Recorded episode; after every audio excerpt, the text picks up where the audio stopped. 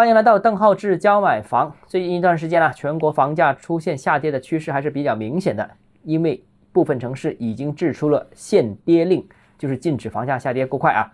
这个八月初，昆明组织了 Top 三十房地产企业召开了稳房价工作座谈会，提出房企若恶意降价将被约谈，情节严重者将被停止网签。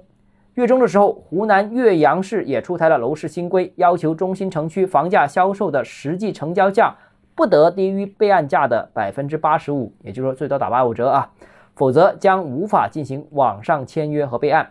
怎么看这件事情呢？首先，第一个，楼市再出现限跌令，说明楼市真的已经真真实实的降温了，而且幅度不小。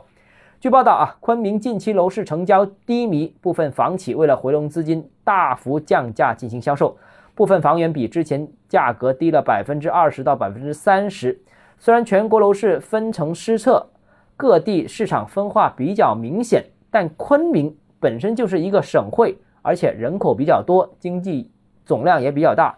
总体上对住房的需求还是比较强劲的。如果昆明都有这种市场比较低迷的情况，那可以相信全国不少三四线城市更加严重，楼市降温的情况也是更加普遍。那部分城市甚至面临着房价下跌过快、幅度过大等问题。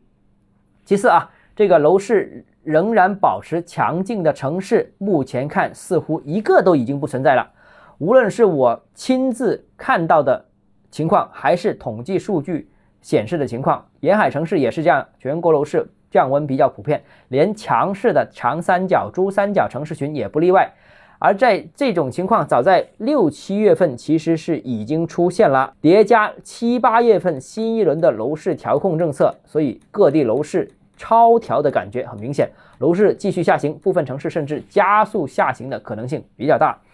近期暴雷的房企其实也是一个接一个，整个房地产行业也面临着硬着陆的这样一个风险，投资者需要谨慎。还有第三个啊，限跌令，我个人认为其实还是比较难执行的。虽然地方政府也不希望房价跌得太多，但是这个政策要完全彻底执行有难度。尽管昆明是下了死命令，甚至不惜动用停止网签进行惩罚，但这个只能冻住一手的这个降价。改变不了二手房继续可以降价的这样一个势头，也改变不了开发商对后市的悲观，更改变不了房地产企业通过销售回笼资金解决资金压力。若房地产企业不降价死扛，那资金回流跟不上速度，资金更紧张的房企可能更加容易出现暴雷的情况。还有第四个呢，就昆明的情况再次说明了稳房价的根本重点啊，应该是稳而不是跌，不是降。那如果昆明楼市情况继续恶化的话，那管理层可能会出台一些逆周期的调控政策。简单说，就是要刺激楼市了啊，因为不能跌得太厉害嘛，是吧？那昆明最近的案例也说明，接下来国内其他城市针对房地产也会以稳为主要目标啊，而不是降价为主要目标。好了，今天节目到这里啊。如果你个人还有其他问题想跟我咨询的话，欢迎私信我，或者添加我个人微信“邓浩志教买房”六个字拼音首字母小写这个微信号 d h e z j m f。我们明天见。